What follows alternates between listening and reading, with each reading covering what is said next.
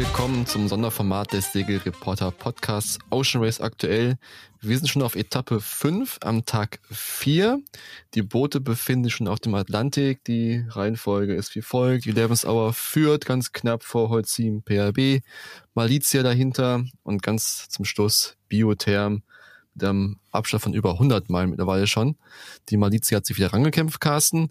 Aber bevor wir jetzt wirklich mhm. ins aktuelle Geschehen reinspringen, würde ich sagen, wir gucken mal ganz kurz auf den Sonntag, weil der Start war ja schon so ein bisschen anders, als wir es äh, gewohnt sind. Also erstens sind sie wirklich ein bisschen mehr gegen den Wind gestartet, wo man dachte, könnte ein bisschen spannender werden. Aber wie hast du es denn empfunden, Carsten?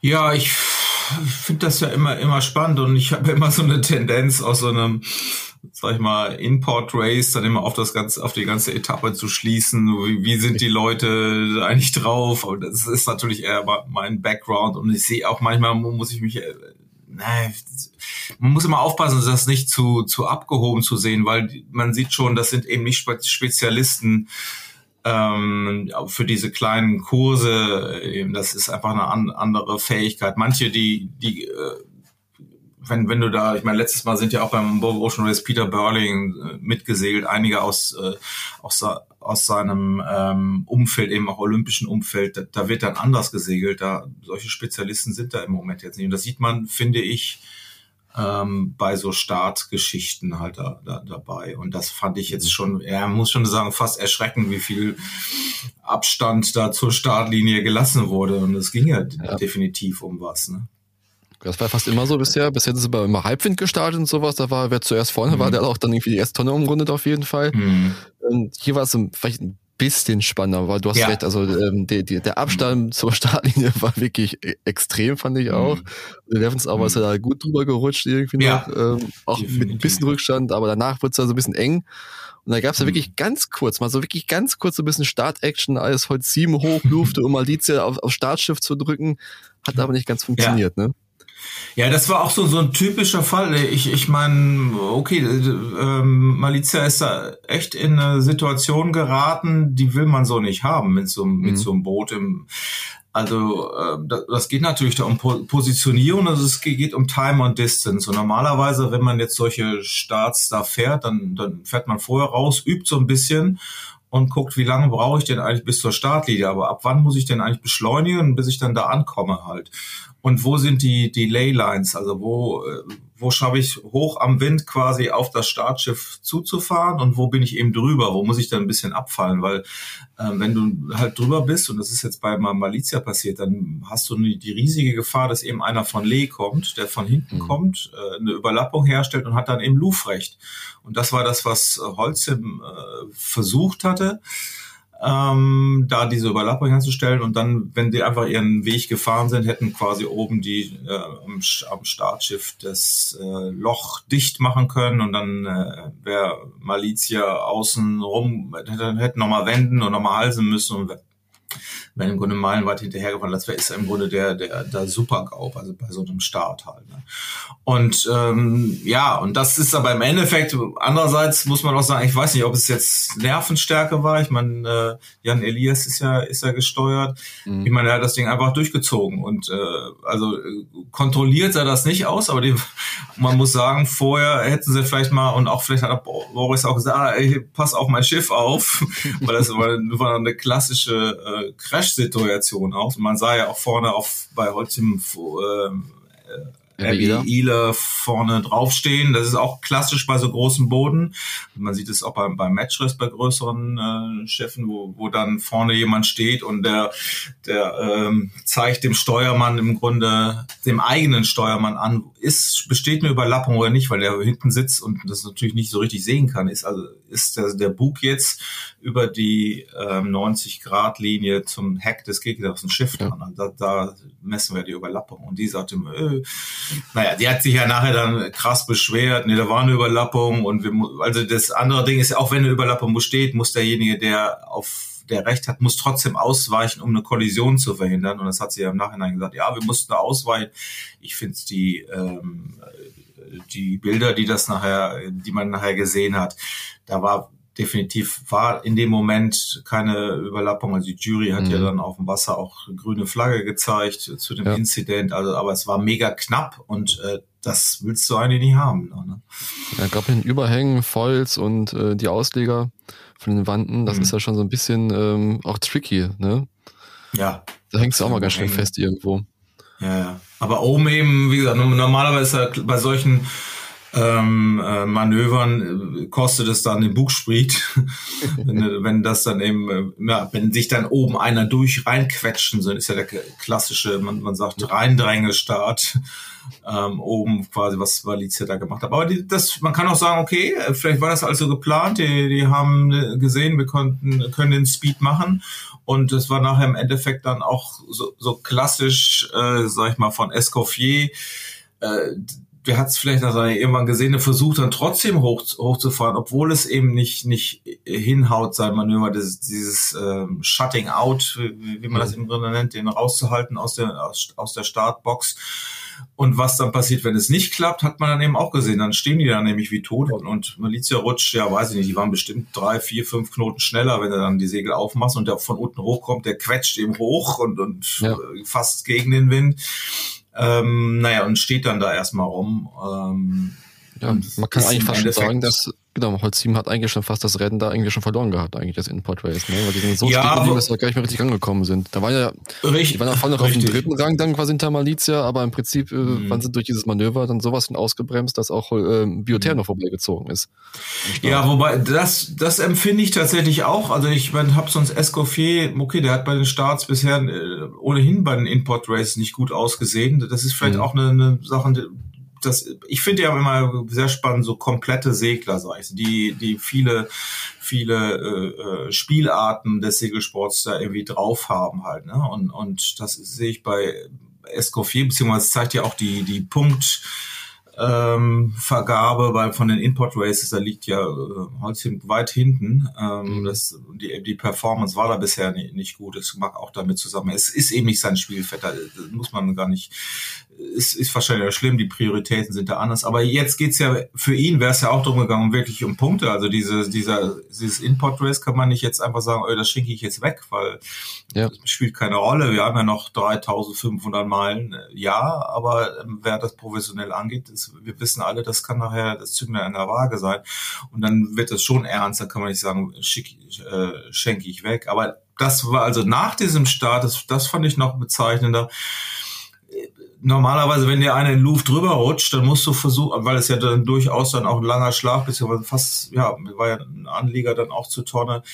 Ähm, die haben ja, also er hat so viel Windschatten von Malizia bekommen, dann versuchst du eben eigentlich hinter der, aus der Kiellinie rauszulufen, dass du eben nicht nach Lee nach, mhm. hinter nach, nach Lee kommst, wo dann der dreckige Wind dich eben bremst, sondern versucht hochzulufen, um den frischen Wind eben weiter von Luf ähm, zu bekommen. Aber da, die blieben da unten in Lee und dadurch sind sie im Grunde noch mehr ausgebremst worden und da, da haben eben dann auch noch ähm, Biotherm ziehen lassen müssen. Das ja. fand ich schon sehr, also das ja, war schwach fand ich, weil dann mussten sie erstmal an denen wieder vorbei und insofern hast du da recht, in dieser Folge hatten sie dadurch dieses, äh, diesen Punkt ja eigentlich oder diese Punkte da verschenkt. Also das war die, die Reaktion auf dieses missglückte Louvre-Manöver wurde im Grunde noch schlechter äh, mhm. und ja, das äh, Wow, du hast eben schon die Punktevergabe angesprochen, jetzt die, der mhm. Punktestand in den Import-Race-Wertungen, äh, in, in, der Wertung. Mir ist ein bisschen aufgefallen, ja, 11 Hour auf 1 und dahinter Malizia sind ja eigentlich auch so die einzigen beiden Schiffe, die wirklich explizit auch mit Richtung Ocean Race konstruiert worden sind. Meinst du, das hat damit auch zu tun, so ein bisschen, dass die einfach da jetzt besser segeln? Also bei Eleven's Hour auf, auf jeden Fall. Ich habe das ja auch nochmal noch mal nachgeguckt. Ich meine, als, als, das ist den Punkt, den, den vergisst man ja manchmal, als Eleven's Hour gebaut wurde, da, da war das Ocean Race noch auch für einen anderen Kurs geplant. Mhm. Ne? Und wir haben vorher spekuliert, oh, ist das ein toller, toller Move, ähm, jetzt eigentlich von den Ocean Race Organisatoren auf die IMOCA-Klasse zu gehen. Das sollte ja vorher, war das ja, ja nicht klar und dann meldete keiner und dann haben sie, okay, machen wir. Aber der Effekt wäre eigentlich da, gar nicht da gewesen, weil jedes Team, das eigentlich neu baute, hätte ähm, wissen müssen oder wusste man eigentlich auch, dass ein anderes Boot für die Ocean Race nötig wäre, um das zu gewinnen, als, als die Vendée Globe. Und die Boote sind ja nur für die, und zwar hängt es damit zusammen, dass man eben, man hätte den Kurs da äh, Richtung Asien, den ganzen Markt da auch absegeln wollen, wie früher bei China, wo sie, wo ja. sie waren. Dadurch fährst du dann zweimal mehr noch über den Äquator durch die Leichtwindzone und durch die Kreuzzone. Das heißt, dieses Boot musste mehr auf Kreuz und Leichtwind noch ausge ausgelegt sein von den Konstrukteuren als auf diese langen, harten Raumschutzgänge wie die Vendée Globe. Insofern, dafür ist dieses Boot gebaut. Und danach kam dann der Call, weil die eben das einzige Boot noch waren. Es gab keine anderen Teams. Ja. Ähm, die mussten dieses Rennen überhaupt erst, erst retten. Dann wurde es erst, erst umgebaut und das war ja der große Coup, sag ich mal auch. Und das, deshalb ist ja auch Boris hatte erst gemeldet. Insofern ähm, ist auch das Boot von, von Boris äh, nicht für dieses Ocean Race eigentlich gebaut gewesen. Auch wenn man sagt, okay, da ist ja viel Platz und Crew. Also er hat eigentlich immer betont, ja, Ocean Race nehmen wir mit, aber er hat auch oft gesagt, ja, das ist Training für die Vendée Globe und nur das macht auch ja. Sinn. Das Boot ist so gebaut, weil es da unten im Southern Ocean bei der Vendée Globe ihm äh, eine schönere Zeit vermitteln soll als beim letzten Mal, wo er da ja, ja. auch echt äh, ja echt echt hart zu kämpfen hatte und durch diese aber es war ja bei allen so, die sind ja da reingeknallt in die Wellen und auch nicht vorwärts gekommen. Mhm.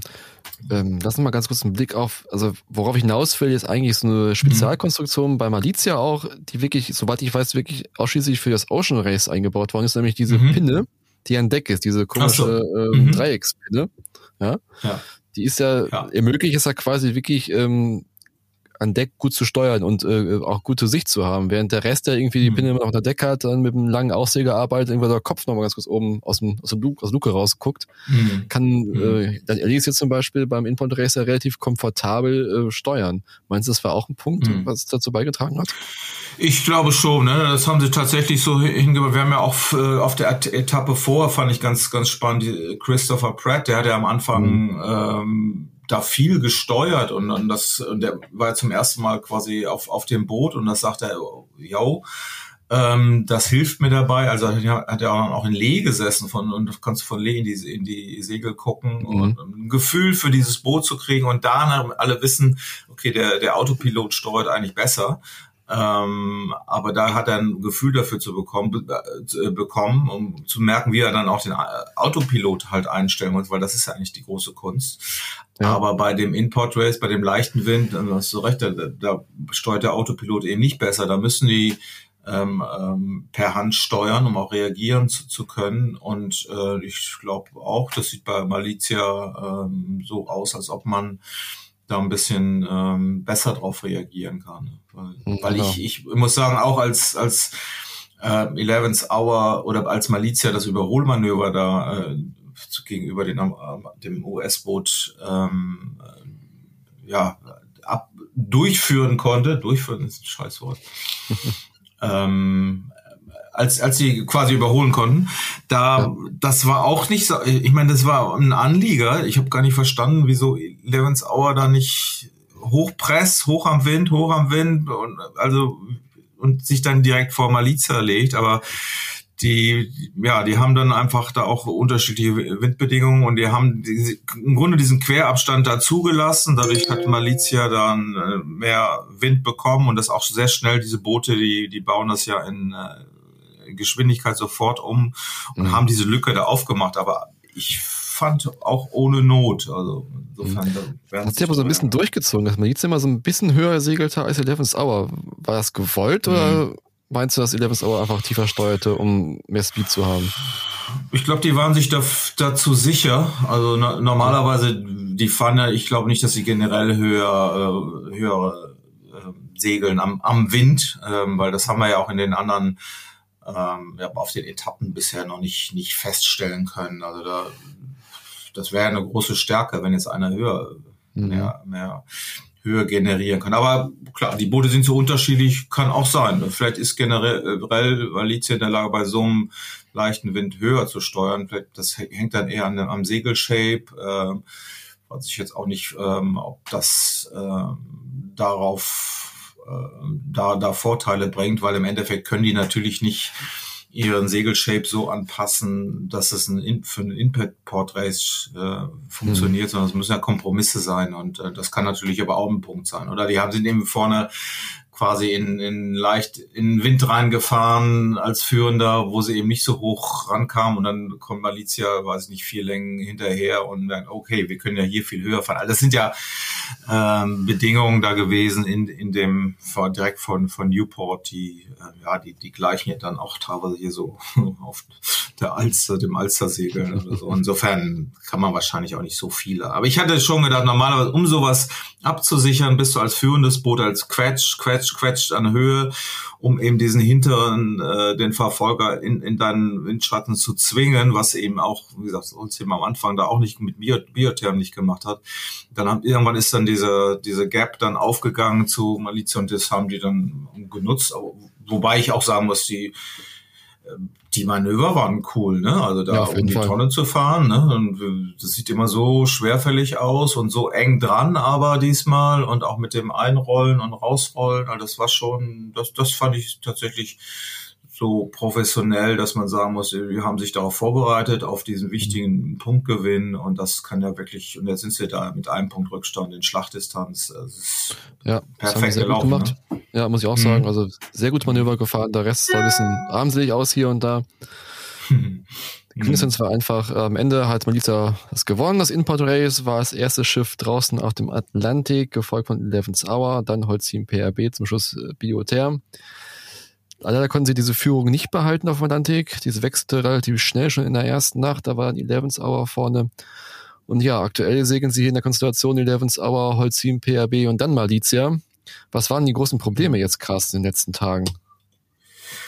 Ja, also das hat mich jetzt auch gewundert, nochmal noch, um nochmal auch auf, auf solche Startsituationen zu, ähm, zu, zurückzukommen. Ich meine, wir, wir reden ja oft, oh, wer hat jetzt da im, im einen Meter, Zentimeter Bereich äh, ähm, welche Rolle spielt denn überhaupt so, so ein Start? Da kann man sagen, okay, wenn wir dann draußen sind, ist es ja egal. Äh, nee, ist es nicht. Also natürlich kann es egal sein, aber nämlich dann, wenn am Ende nachher dann doch, wie wir es ja oft gesehen haben, alles das ganze Feld sich wieder zusammenschiebt. Mhm. Aber im Endeffekt kann es eben auch ganz viele Szenarien, wo dann der Erste, der dann bei Newport im Runde rausfährt, den Wind erwischt und dann einfach davonzieht. Ne? Ja. Insofern war das schon sehr, sehr gut, abgesehen von dem Import Race Punkt ähm, oder Punkt, den sie aufgeholt haben, da quasi ähm, als als erster rauszufahren und das war ja dann auch also eine professionelle ähm, ähm, ja, Vorbereitung im, im Sinne, wir geben alles für den für den Etappensieg, aber ja, was danach passiert, das, das hat uns alle, glaube ich, ein bisschen überrascht. Nämlich, es war ja ein reines Speedrennen Richtung Europa, Richtung England, mhm. mit Wind von äh, ja, aus dem Norden, also richtige Reaching-Bedingungen. Und da hat, okay, nach diesem Erst haben sie da so ein Halseduell gefahren zwischen den Trennungsgebieten, aber mhm. dann ging es eigentlich um Speed und äh, klar war, ich glaube, Eleventh Hour hatte überholt, aber nur wirklich ganz wenig. Und dann haben sie in, der, in der Nacht da irgendwie 20, 30 Meilen verloren. Äh, bei, in, bei den Bedingungen, von denen auch Boris ja sagt, wo er sich darauf gefreut hat, ey, da sind doch, sind wir doch eigentlich am schnellsten. Das ist, ist gut für uns. Ja, was der Grund war, ich habe auch nur ähm, den ähm, mit Interesse gelesen, dass sie dann sagten, ja, wir sind auf ähm, von dem Code Zero, da waren wir wirklich schnell mit. Dann haben, haben wir auch ein Video gesehen, wo sie den Spinnaker gesetzt haben. Auf diesem Vorwindkursen, auch bei dem Leichtwind, da waren sie ja recht, recht flott mit. Und dann ist die, haben sie die J2 gesetzt und wollten foilen und na, aber die anderen waren teilweise im Schnitt zwei Knoten schneller. Also mhm. Ähm, ja, ich, ich fand's rätselhaft, alle dachten jetzt, jetzt ballern sie da weg. Und na, es hat sich nicht so ganz, also inzwischen ist diese, dieses Defizit ja ähm, das ja bis zu 50 Knoten, äh, 50 Knoten, 50 Meilen betrug ja der, der Rückstand äh, zum ersten Boot und äh, zu 11 Hour und, und Holzim war ja nun, weiß ich, knapp, knapp 30 Meilen auch schon weg. Das sind schon Abstände, die könnte ich so eine Etappe kosten. Ne? Ist jetzt irgendwie nicht auch nach dem Motto, ja, wir schieben sich schon dann bald wieder zusammen. Da haben sie jetzt keinen Spaß dran gehabt. Aber unter J2 und äh, mit Wind von ja, was, was war das? Ist das irgendwie 70 bis 90 Grad, Grad haben sie gesagt, ja. Mhm. 70 bis 90 genau, Grad. Das, ja, das ist eigentlich der schnellste ähm, True Wind Angle, ne, Average, Average Wind Angle, mit dem sie fahren und ähm, ja, da wird eben losgeflogen und ja, ob das jetzt ja, auch wenn, wenn die sagen, alle konfuse See, ähm, Wind gegen Strom, da, äh, das ist aber ja alles genau das, wenn es so, die, der Wellengang so äh, krass ist, dann funktioniert ja diese Rumpfform von, von Malizia eigentlich besser als bei den anderen. Mhm. Ja im Vollmodus. Vielleicht war das auch nicht konstant genug, dass sie gefolgt sind. Ich weiß es auch nicht. Aber wir haben ja jetzt gesehen, jetzt dreht der Wind so ein bisschen. Ne? Das ist ein Tiefdruckgebiet, was sich da so reinzirkelt. Mhm. Hat der Wind so ein bisschen gedreht. Jetzt haben die vorderen ähm, Hour und Holz 7 nicht mehr so viel Wind. Man sieht halt jetzt ein Wind bisschen mehr von Achtern als Halbwind ähm, und schießt es gerade so ein bisschen ran. Also die haben uns in der letzten Stunde fast äh, 13 Meilen aufgeholt. Also äh, mhm. da ist ja doch wirklich ein bisschen Potenzial drin, dass sie wieder rankommen, oder? Ja, das sieht so aus. Also auch der, der Speed, ähm, die, wenn man sich die äh, 24 Stunden ähm, ja. Durchschnitt, Meilendurchschnitt ansieht, dann ist äh, Malizia in den letzten 24 Stunden 527 Meilen gesegelt und äh, 11 Hour 515 Meilen, also ist jetzt zeitweise das schnellste Boot. Ähm, mhm. hat 519 Meilen. Also die fahren schon schnell und klar, es geht schon um die ganze Zeit um, um, um, die, um die Fliegerei. Jetzt vielleicht haben sie sich den, äh, haben sich jetzt ja den, den Trim nochmal angepasst, wobei die Daten müssten jetzt eigentlich alle äh, drauf sein nach dem letzten, nach der letzten Etappe. Also das, auch weil Boris mhm. jetzt an Bord kommt, der weiß, auch wenn er die letzte Etappe nicht mitgekommen äh, oder nicht an Bord war, der hat natürlich die Daten, die Trim-Daten, die schnell waren. Das ist alles, äh, wird das abgespeichert und das kann man dann noch einstellen. Also ich glaube eher, ähm, was er auch in einem Nebensatz hier äh, Escoffier gesagt hat, dass äh, gerade Eleven's Hour einen Sprung gemacht hat. Die sind einfach schneller als, als vorher. Mhm. Und das hat eben wohl auch mit den Foils zu tun. Die konnten wieder auf die Foils wechseln, die sie am Anfang hatten, für dieses, äh, für die, die eigentlich für dieses Boot gebaut sind. Die war ja, wenn wir uns erinnern, in Kapstadt äh, mussten die ausgewechselt werden, weil die mhm. Schäden hatten und die sind inzwischen wieder repariert worden und also ist die eine neue Generation. Also beziehungsweise dann letzte Mal sind die mit ihrer Generation vorher gesegelt, den Ersatzfoils, die waren vielleicht nicht so schnell. Und, und Escoffier sagt auch, ja, die hätten neue Segel, was das habe ich jetzt nicht so ganz verstanden, weil ähm, die müssen ja ihre Segel im Grunde angeben. Aber vielleicht haben sie welche zurückgehalten, genau für diese letzte Etappe. Du hast ja mhm. so, so einen ganzen, ähm, darfst du eine gewisse Anzahl von Segeln für diese ganze Regatta einsetzen. Und ähm, das mag so ein strategischer ähm, Move gewesen sein, dass man sagt, okay, die und die Segel, die, die setzt du erst zum Schluss ein. Ähm, also sagte jedenfalls Escosier, ja, die haben die äh, Falls jetzt drauf und haben äh, ein paar neue Segel dabei. Und das könnte jetzt erklären, wieso einfach Eleven's Hour einen Sprung gemacht hat. Und ja, das muss auf jeden Fall Sorgen machen für, aus unserer Sicht, wenn wir, wenn wir die Daumen für Malizia halten, was wir natürlich tun. Ja, das machen wir auf jeden Fall und wir werden euch mhm. wieder einen Einblick geben am Freitagmorgen. Tschüss. tschüss.